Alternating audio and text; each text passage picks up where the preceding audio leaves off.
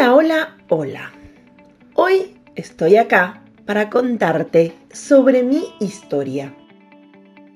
Mi historia, en realidad, al día de hoy, bueno, es un poco larga. Por ahí, solo lo que te voy a contar, esta parte de la historia que tiene que ver con cómo es que un día pasé de ser una persona común a alguien diferente. No es igual que saqué la varita mágica o que llamé a mi hada madrina y que vino y me dijo, oh Paula, ¿quieres ir al baile con el príncipe? ¡Cling! Y me convertí en princesa. Ah, no, no funciona así. un poco sí, un poco no.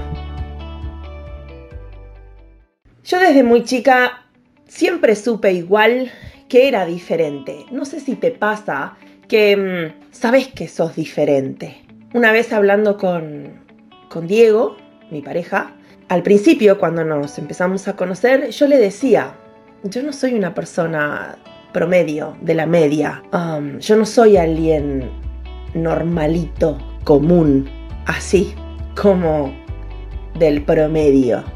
No, en realidad siempre lo supe. Pero hubo un acontecimiento que en realidad me hizo darme cuenta y terminar de elegir y de saber que de verdad yo no era alguien común. Entonces me remonto a seis años atrás.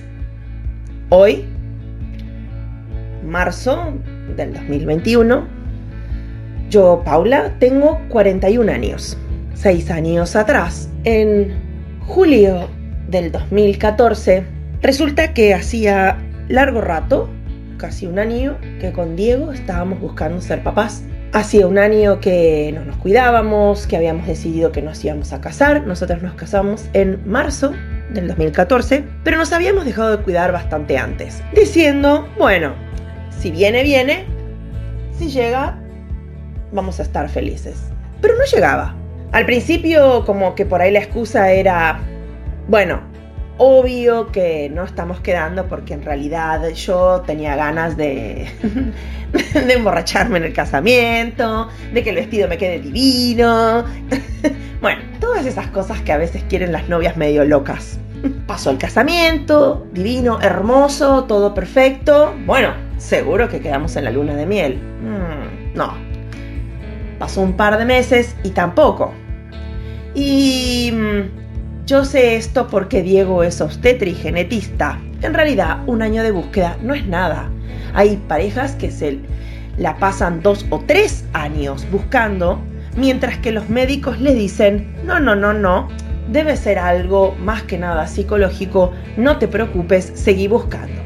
Con lo cual, Diego, que es obstetra y genetista, se pueden imaginar, súper obsesivo, bueno, no, estamos dentro de los estándares normales, se supone, ponele. Pero resulta que, claro, llegó julio, se cumplió un año, el doctor se empezó a poner nervioso, como, eh, me parece que me voy a empezar a analizar, me parece que te voy a empezar a analizar. Ah, según mis estándares, no deberías tener nada y yo tampoco nada, pero podríamos empezar. Y se puso en una postura en donde Mm. Y bueno, ya no me gusta tanto, creo que tenemos que hacer algo diferente. Más allá de eso, también igual, Diego, algún día les voy a contar esta otra historia. Diego, en realidad, cuando yo lo conocí en enero del 2012, él hacía seis meses que había enviudado. Sí, larga historia, ya les contaré todo eso.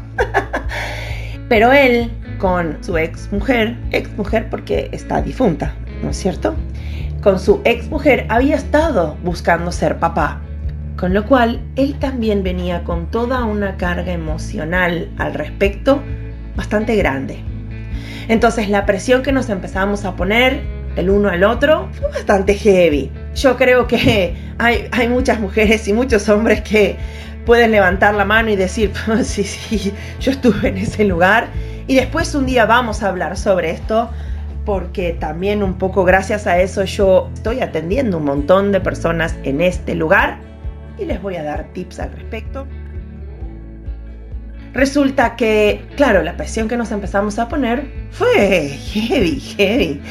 Y entonces dije, bueno, algo tengo que hacer con esto, tengo que poder hacer algo. Resulta que un día, hablando con Caro, una amiga mía que en este momento está viviendo en Arabia Saudita, me dice, ay, yo tuve un, ahí un, una cosita con Isabel, llámala. Bueno, me junto a tomar un café con Isabel, quien en ese momento, Isa, era alguien con quien yo había compartido un trabajo. Mientras que yo estudié en la facultad, fui preceptora en el Huerto de los Olivos, un colegio en Olivos, a donde yo también fui parte como alumna. Y ella había sido profesora de inglés en el momento en el que yo había sido preceptora. Entonces, bueno, nos habíamos visto bastantes veces así como de lejos. Hola Isa, hola Paula. Era una conocida. Hoy Isa es una de mis grandes, grandes amigas y confidentes. Entonces nos juntamos, cabildo y juramento, en un barcito bastante conocido, ahí al lado de la, de la Plaza Redonda, a tomar un cafecito y, bueno, ¿qué haces? ¿Cómo estás? ¿Cómo venís? Yo llorando, no, no sé qué, estoy en la búsqueda, nada, no, no estoy pudiendo. Entonces me dice ella, bueno, te cuento, yo acabo de hacer un cursito de algo, una técnica que es nueva en la Argentina y que te puede servir. También hice PNL y entonces podemos un poco como hacer una conversación tipo coaching, me dijo, sumando esta técnica para ver si podemos lograr algo. Va a ser una conversación de una hora, vamos a trabajar ciertas cosas. Bueno, ¿qué es lo peor que te puede pasar? Nada, que pierdas una hora de tu vida. Lo mejor que te puede pasar es que resuelvas este tema. Le dije, sí, cómo no, Isa, vamos, obvio. Quedamos un día, una hora, en ese momento yo estaba viviendo en Palermo, fui a mi casa Palermo, nos sentamos y empezamos a conversar. Pero más allá de la conversación, utilizó una técnica que se llama Theta Healing o Theta Healing, como quieran. Theta Healing en inglés o Theta Healing de las ondas cerebrales tetas. Esta técnica lo que dice es que a través de un proceso de meditación, uno puede poner su cerebro en estado teta. Las ondas cerebrales van a depender de qué es lo que yo estoy haciendo en este momento. Tenemos ondas cerebrales beta, alfa, teta, delta y gamma. Si quieren lo pueden googlear. Pero básicamente esto es, si yo estoy concentrado, consciente, atento, estoy en beta. Cuando estoy casi como que durmiéndome, cuando estoy meditando, puedo estar en alfa. Cuando estoy profundamente dormido, puedo estar en teta. Mis ondas cerebrales bajan su cantidad de conexiones neuronales por segundo. Y en delta puede ser también, por ejemplo, cuando estoy tremendamente profundo, en coma, desmayado, ¿sí? Cuando mi cerebro está medio apagado. medio apagado, ¿sí? No cuando estoy muertito. Entonces, a través de este proceso de meditación, uno puede poner su cerebro en estado teta y al hacer eso uno se puede conectar con la fuente, el universo, con Dios, con el Buda interno, con con el todo. El todo, la fuente.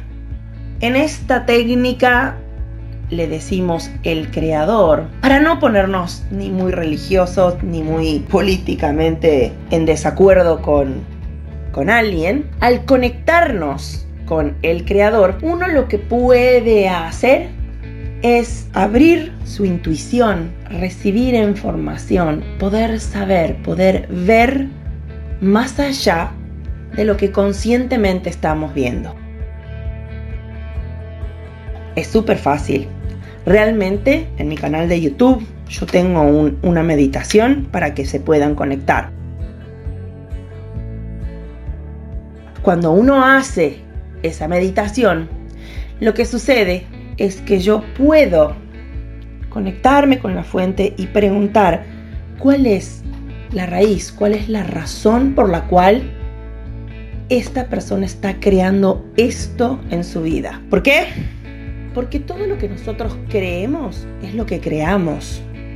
Y todo lo que yo creo, lo creo así porque alguien me lo enseñó, porque lo heredé, porque por ahí lo aprendí en una vida pasada, o porque simplemente, como soy parte de un país, como por ejemplo yo de la Argentina, en la Argentina nos encanta ser llorones.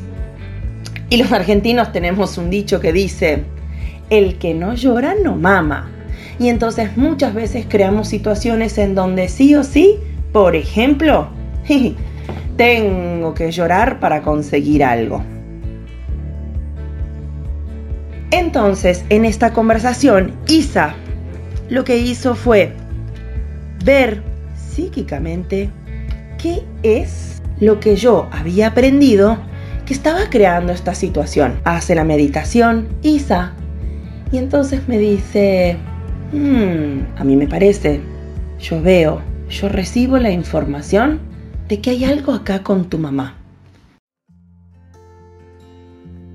Ja, sí, claro. Ah, todas las que han estado en este proceso de ser papás y que no han podido, mm, creo que todos podemos levantar la mano y decir, ah, sí, bueno, creo que tengo algunas cosas no resueltas, o con mi mamá o con mi papá. Resulta que mi mamá, de joven, había estudiado veterinaria. Había avanzado bastante en la carrera, pero al momento de casarse y de decidir ser mamá, le faltaban un par de materias. Durante muchos años de chiquitita, yo había escuchado esta frase que es, ay, mi amor, no, uno tiene que elegir.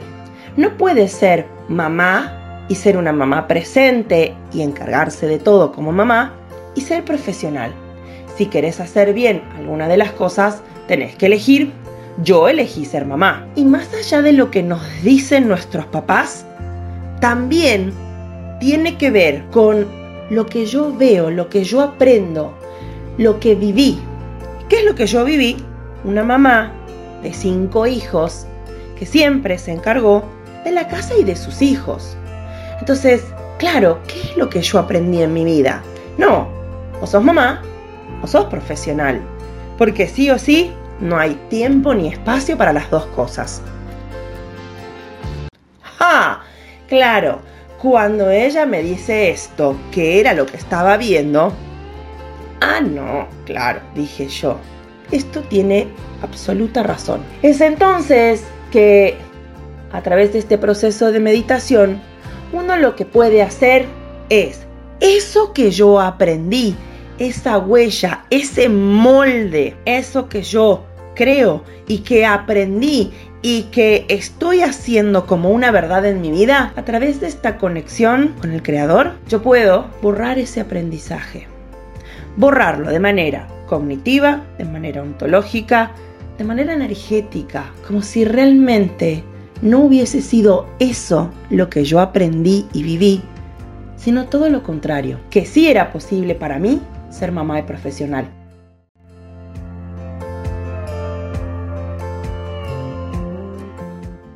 Para los que no me conocen, ah, yo soy licenciada en Relaciones del Trabajo. Esto es dentro de la Universidad de Buenos Aires la carrera de recursos humanos. Con 23 años me recibí en la Universidad de Buenos Aires, terminé la universidad y enseguida comencé a trabajar en, una pyme y, y luego en una consultora y luego en una multinacional muy grande, un montón de años, y luego seguí con varios proyectos en diferentes pymes. Entonces, claro, yo, que era una profesional, ¿Cómo iba a ser mamá? Ya había elegido, ya había decidido que sí o sí iba a ser una profesional.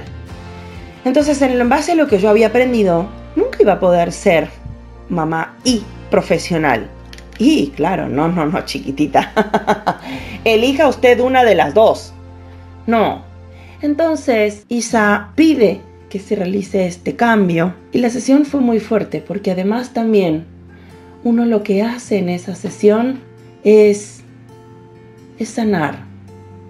Es literalmente ciertas cosas que hay ahí en la relación, en este caso en mi relación con mi mamá, que de manera muy fuerte realmente cambiaron.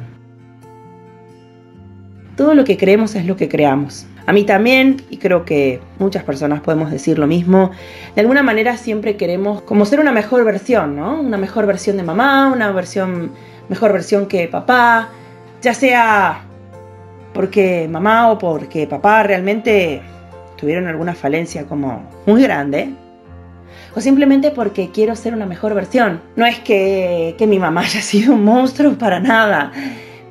Pero bueno, ahora que soy mamá, sé que, hmm, que no es fácil y que, y que nos podemos equivocar, sí, y que obvio que vamos a hacer lo mejor que esté a nuestro alcance, pero somos seres humanos y como seres humanos no podemos ser perfectos. Y entonces puede que siempre, de alguna manera, como mamá o como papá, bueno, alguna, alguna cosita ahí le voy a andar fallando. Entonces, de alguna manera yo también había varias cosas que yo había vivido en la relación con mi mamá que yo quería sí o sí ser una mejor versión. Ay, no sé si a muchos les pasa, pero yo en lo particular y en lo personal ah, soy un poco autoexigente.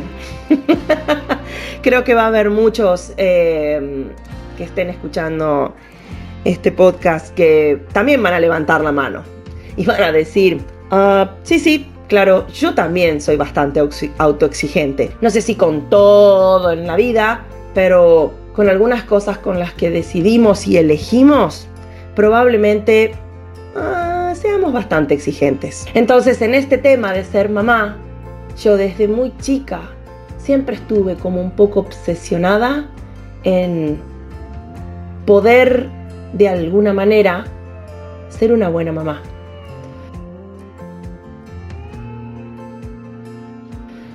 Yo soy de esas que tiene como unos 20 años de terapia encima. y 20 años porque empecé medio tarde. y porque luego, a partir de los de este evento, no fui más a terapia convencional. Entonces, con unos 20 años de terapia, estaba como bastante obsesionada en parte en mejorar la relación con mi mamá y con mi papá por sobre todo con mi papá. Ya luego les contaré un poco la historia con mi papá. Pero como les contaba, 20 años de terapia y una autoexigencia por ser mamá hicieron que esa sesión sea muy, muy, muy fuerte. Hubo algo ahí que no se puede explicar que cambió. Es como si un peso muy grande que tenía en mi espalda se soltó se liberó. Y después de esa sesión, bueno, cosas medio raras también empezaron a pasar con Diego. Nos empezamos a pelear mucho, mucho, mucho. Empezamos a tener discusiones súper fuertes de cómo íbamos a ser como papás y fueron tres semanas súper, súper, súper tensas, pero 20 días después de esa sesión me hice un evatest y dio positivo. Y realmente uno sabe, uno realmente sabe cuando algo sucede y por qué sucede. Y que nada es casualidad, sino causalidad. Yo sabía que esa sesión realmente había cambiado lo que yo creía y había creado una realidad diferente. Diego, que es médico, me dice, ay, no, claro, como todas mis pacientes, olvídate, yo sé que esto en algún momento iba a pasar. Pero yo sabía que no había sido casualidad, sino que había sido causalidad de esa sesión que había tenido.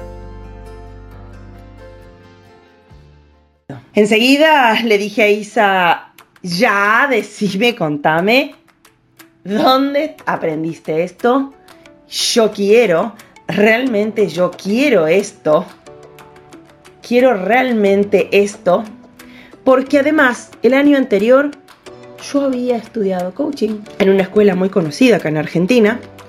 Me había certificado con la ICF como coach. Tenía el sueño de poder tener mi propia consultora. Mi proceso para convertirme en coach fue espectacular. Realmente fue un camino hermoso. Y después de 20 años de terapia, haber pasado por este proceso de coaching, fue el darme cuenta que uno puede, sin tanto análisis, sin querer resolver y revolver tanto un pasado que ya había estado 20 años revolviendo, yo podía cambiar el mapa de mi mente para poder crear algo diferente.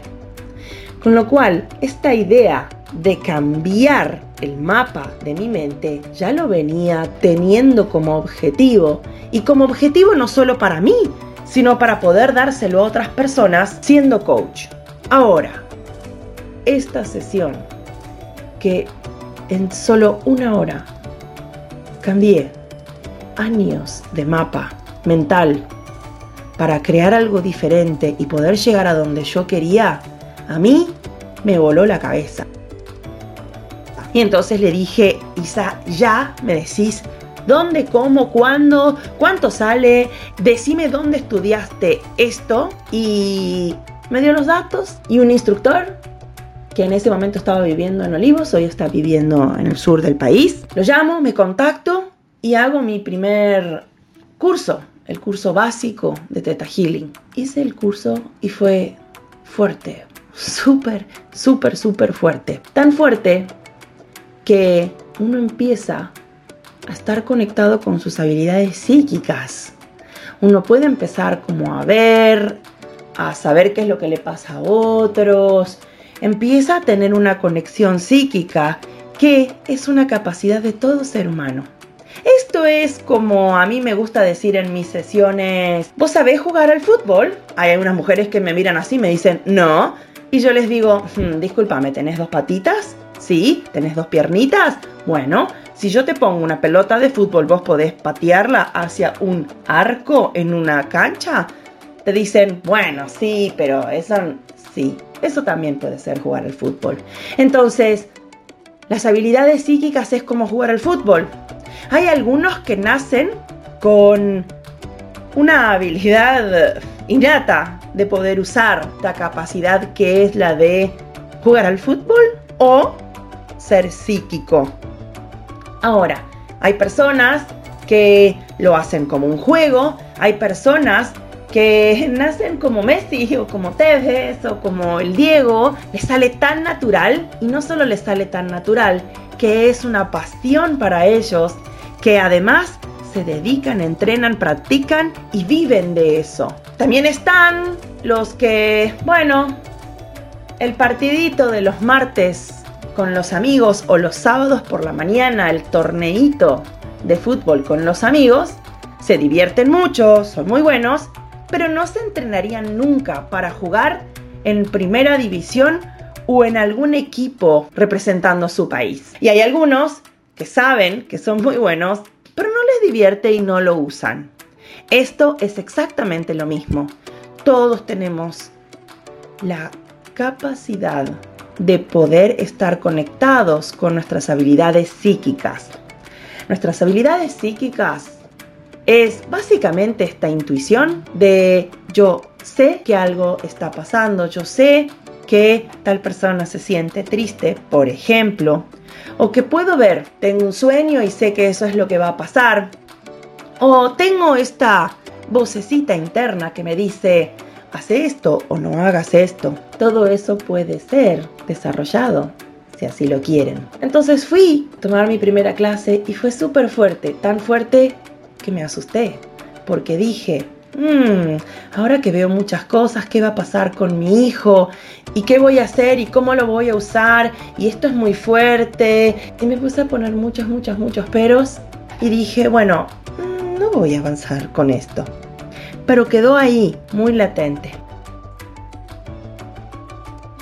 Dante nace en abril del 2015 y en enero del 2016 decido tomar mi segundo nivel y ahí arranqué y empecé y empecé a tomar clases y clases y clases y viajé para convertirme en instructora y un montón de personas empezaron a llegar, empezaron a contarme sus historias, empezamos a cambiar, a cambiar todo lo que creían para crear algo diferente. Y luego también incorporo otra técnica llamada Access Consciousness, que en mi opinión es como subirse a un avión privado, es volar hacia donde quiero de una manera rápida y súper efectiva. Y así es como empieza mi historia, en donde decidí elegí y de verdad pasé de ser alguien común a ser alguien diferente.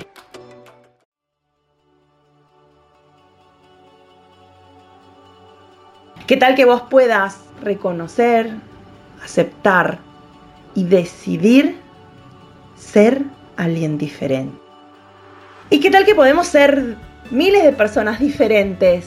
Porque mm, como dice el doctor Dane Heer, uno de los co-creadores de Access Consciousness. ¿Qué tal que cuando vos podés ser vos? Y ser vos es ser diferente, porque si sos vos, podés cambiar al mundo. ¿Qué es lo que vos sabés? ¿Qué es lo que vos sos? Que solo porque sos vos podés cambiar al mundo. Muchas personas me dicen, ay no, bueno, pero claro, Paula, vos, vos que ves tantas personas, vos que estás todo el tiempo atendiendo pacientes o dando clases, claro, para vos es muy fácil saber que vos estás cambiando al mundo. Bueno, cuando las personas me dicen eso, yo les doy el ejemplo de Isa. Isa hoy es eh, profesora de inglés en en un secundario muy conocido, muy importante de la ciudad de Buenos Aires. Ella, por ser quien es, una persona súper amable, reservada, perfil bajo, pero con un corazón enorme que decidió regalarme esta sesión solo porque ella me hizo esta sesión. Un montón de otras personas. Hoy han sanado cáncer, han podido ser mamás o papás, levantado sus empresas empresas que iban a quebrar y que hoy siguen estando en pie gracias a que ella, porque es ella, le hizo una sesión a Paula. Y Paula hoy está enseñándole a un montón de personas y guiando y, y dándole herramientas a un montón de personas para que puedan cambiar su vida. Entonces, ¿qué tal que vos Puedes elegir ser diferente, esa diferencia que sos. Yo, a mí me gusta tomar café, a mí me gusta eh, barrer mi vereda, a mí me gusta ser una persona tranquila. ¿Qué tal que sea lo que sea?